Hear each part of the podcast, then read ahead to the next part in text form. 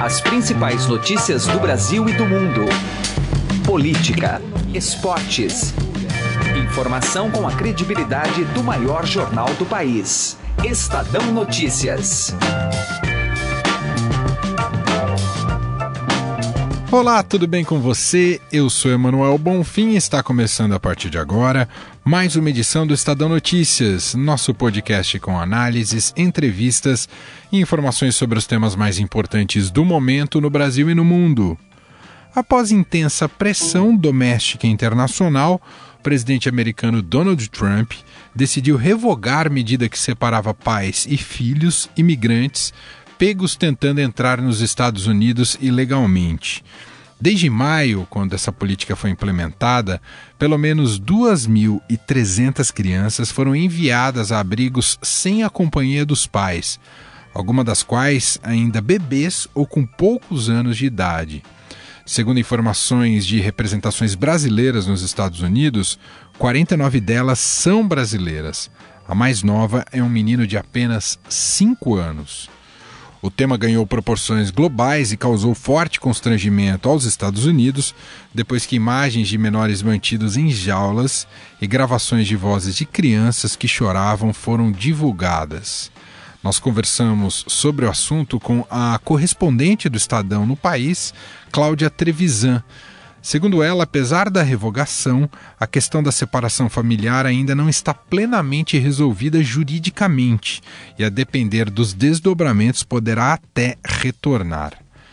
Na esfera econômica, edição de hoje aqui do programa analisa a decisão do Copom de ontem em manter a taxa básica de juros da economia brasileira em 6,5%, nosso convidado para analisar o assunto é o economista Silvio Campos Neto, da Tendências Consultoria. Você pode ouvir e assinar o Estadão Notícias tanto no iTunes quanto em aplicativo para o Android.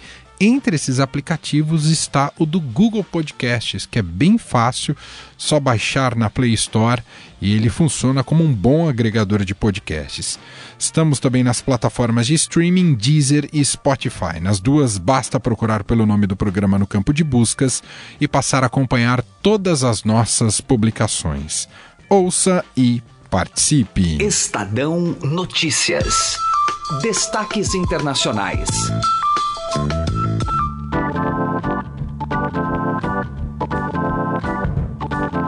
O presidente norte-americano Donald Trump assinou ontem, quarta-feira, uma ordem executiva para encerrar o processo de separação de crianças de seus pais irresponsáveis.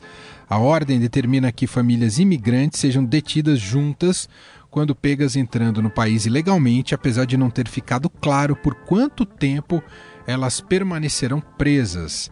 Ela também, essa ordem, coloca casais com filhos na frente na fila dos processos na justiça contra imigrantes. E a gente vai falar deste assunto com Cláudia Trevisan, que nos atende direto dos Estados Unidos, correspondente internacional do Estadão. Tudo bem com você, Cláudia?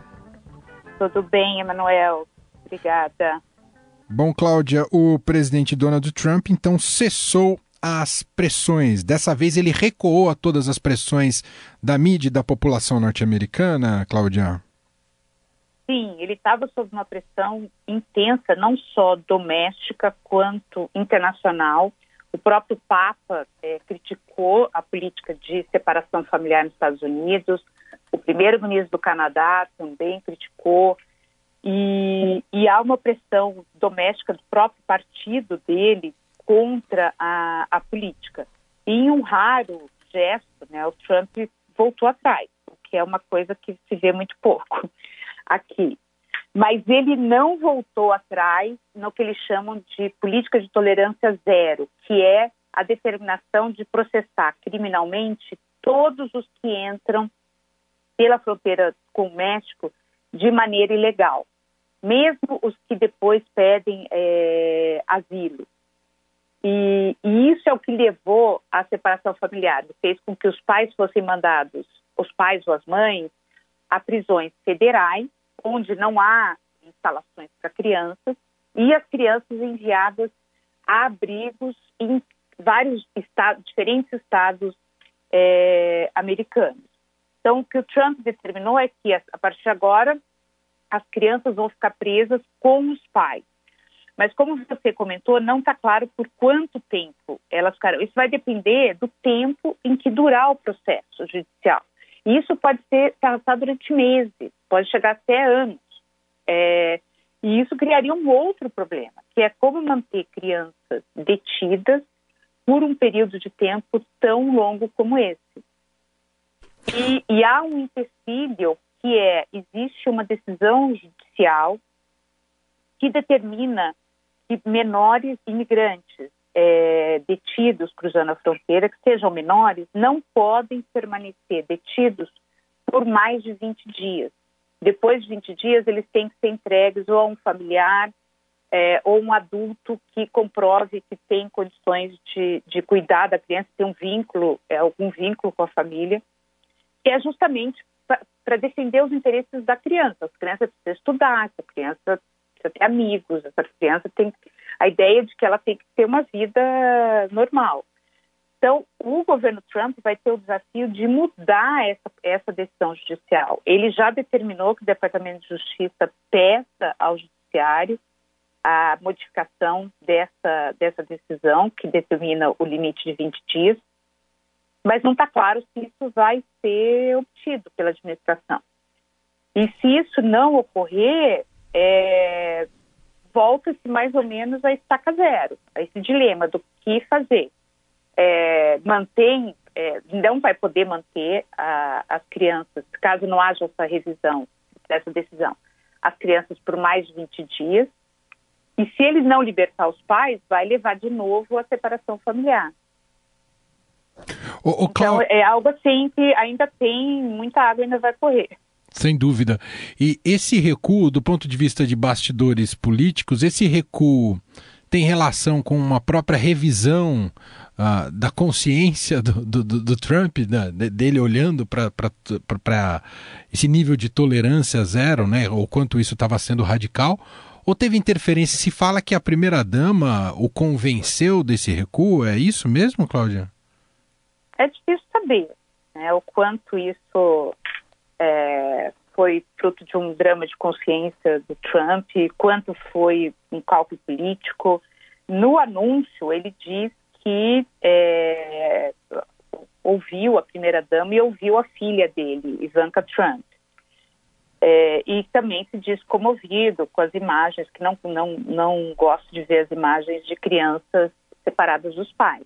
Mas o fato é que ele estava sob uma pressão política muito grande e voltou atrás.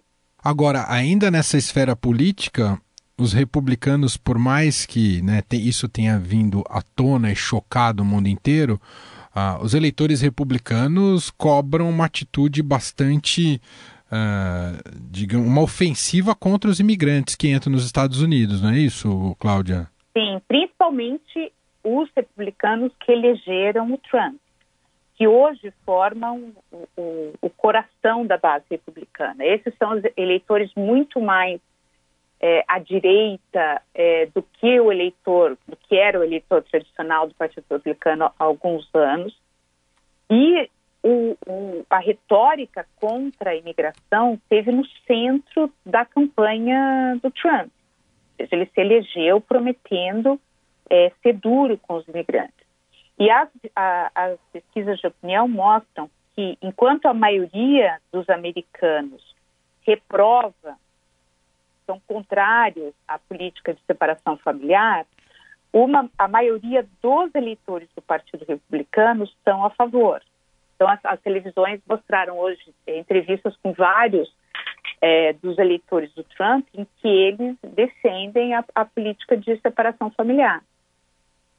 Então, é, é, um, é algo que, que divide a sociedade americana e que o, o, essa postura é, dura em relação à, à, imigração é algo que agrada a base do Trump. E em novembro vai, ver, vai haver eleições legislativas aqui nos Estados Unidos, em que será definida a maioria na Câmara e no, e no Senado. E há um risco de os republicanos perderem a maioria na Câmara, o que seria um desastre é, para o Trump e para o partido. Então, muita gente viu também nessa jogada, nessa tentativa de ser é, durão com os imigrantes, como um jogo eleitoral, uma tentativa de mobilizar a base dele para a eleição de novembro. Mas tudo indica que é, é, o desgaste foi maior do que o, o ganho político que ele pode ter tido com isso. Ô Cláudia, em relação aos brasileiros presos, tem uma contabilidade da quantidade de crianças brasileiras que foram separadas, Cláudia? Sim, tem é, o número mais recente é, é, é de que 49 crianças brasileiras foram separadas dos pais quando cruzavam a fronteira do México com os Estados Unidos e estão espalhadas em vários abrigos é, nos Estados Unidos. O maior deles, o maior número, está é, em Chicago.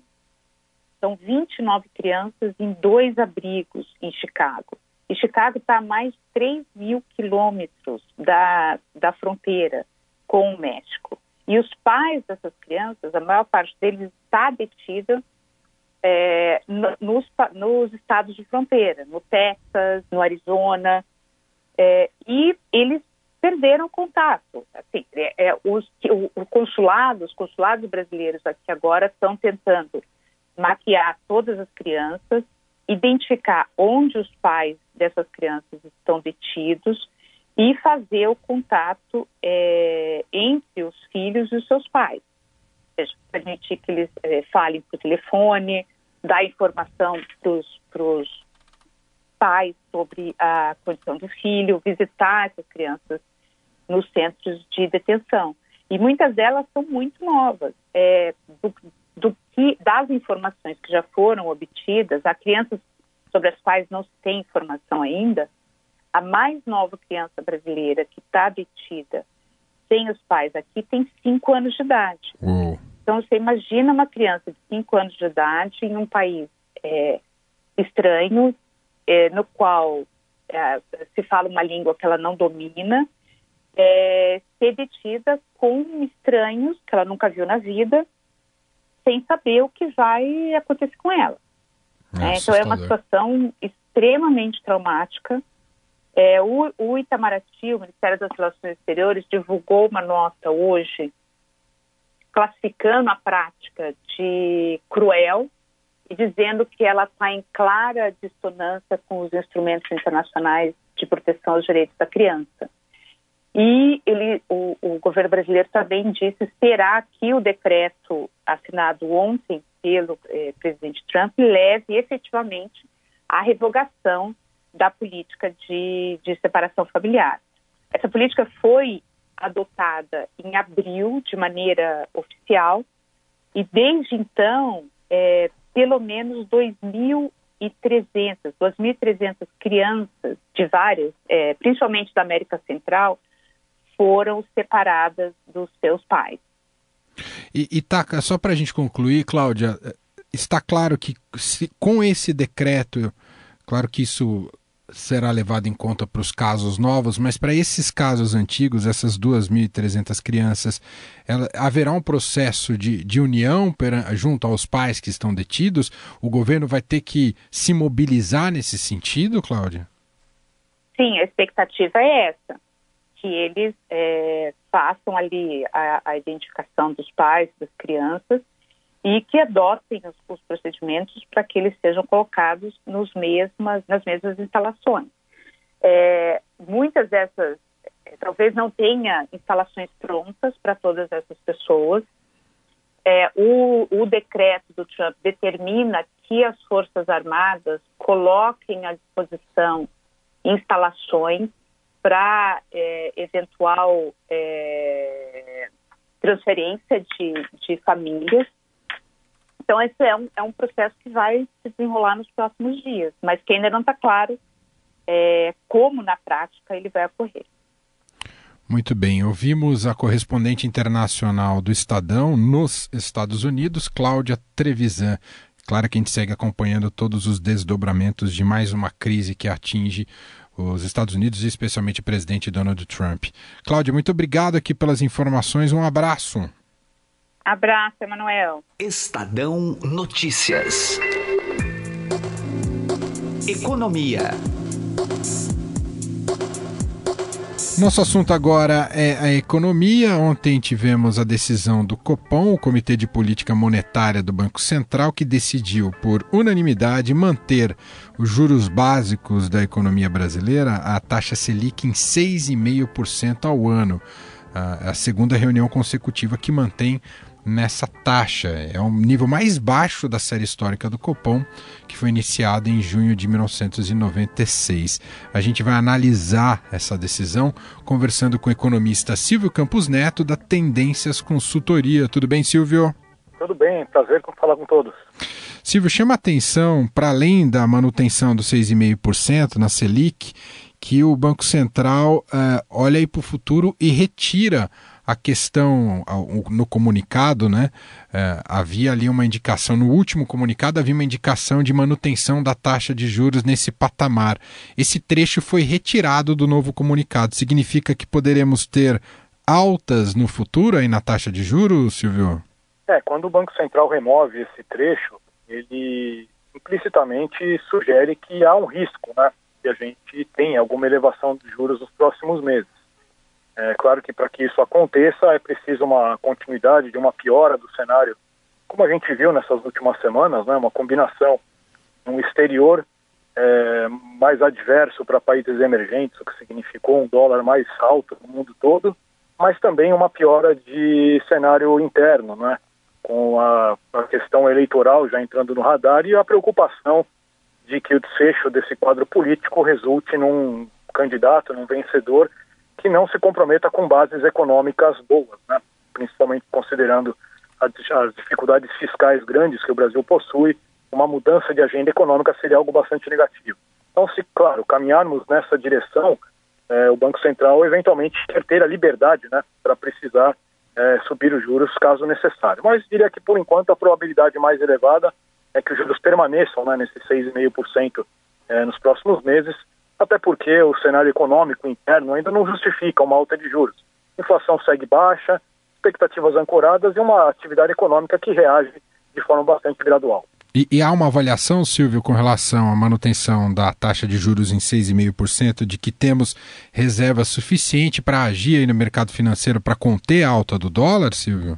É, exatamente. Né? Na verdade, não seria uma, muito adequado né, tentar reagir a essas turbulências com aumento de juros principalmente porque é, o Brasil, ao longo desses últimos tempos, né, já dos últimos 15 anos principalmente, acumulou é, muitas reservas né, em dólares, tem uma posição sólida em contas é, externas, né, o Brasil não tem é, riscos aí de, de honrar compromissos né, em moeda forte, então nesse, desse ponto de vista estamos numa posição melhor, por exemplo, do que outros emergentes, como a Argentina, como a Turquia, que tem sofrido mais, inclusive, que o Brasil com essas turbulências recentes. Então, diria que nesse contexto é melhor que o Banco Central continue é, atuando no mercado cambial de forma direta, né, com colocação de oferta de hedge, né, através dos chamados swaps cambiais, eventualmente até mesmo com alguma venda direta de, de dólares, coisa que por enquanto ele também não deve fazer, é, e não com alta de juros, porque inclusive isso, primeiro, poderia ser ineficaz em relação a, ao efeito sobre o câmbio, teria que subir muito a taxa de juros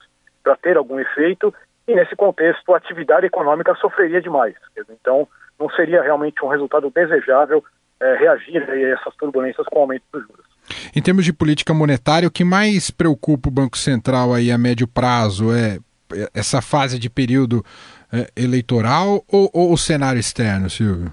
Eu acho que as duas coisas, né? Claro que o cenário externo, por mais que ele seja também previsível, mas o ponto é que ele está fora do nosso controle. Então é uma situação que a gente vai ter que lidar né, com isso de acordo com, a, com os desdobramentos aí que, que enfim, vierem do exterior. Agora, aqui é que nós temos realmente o grande problema, né? Porque é o que depende fundamentalmente das nossas escolhas, mas que há muitas preocupações, né? Principalmente considerando, como eu já disse, um quadro fiscal bastante negativo, né? Que temos para os próximos anos, né? Caso o Brasil não siga numa agenda econômica boa, principalmente não faça uma reforma da Previdência já no ano que vem, a situação fiscal tende a se deteriorar drasticamente aí todos os efeitos que a gente conhece, né? uma piora do cenário econômico, aumento dos juros, aumento do dólar, economia para baixo. Então é claro que o Banco Central está muito atento a isso. Claro que no curtíssimo prazo, os próximos meses, ele vai monitorar os efeitos disso principalmente nos mercados financeiros, né? E mais especificamente no dólar, mas já com vistas na parte final do ano, início de 2019, ele já vai naturalmente avaliar, né?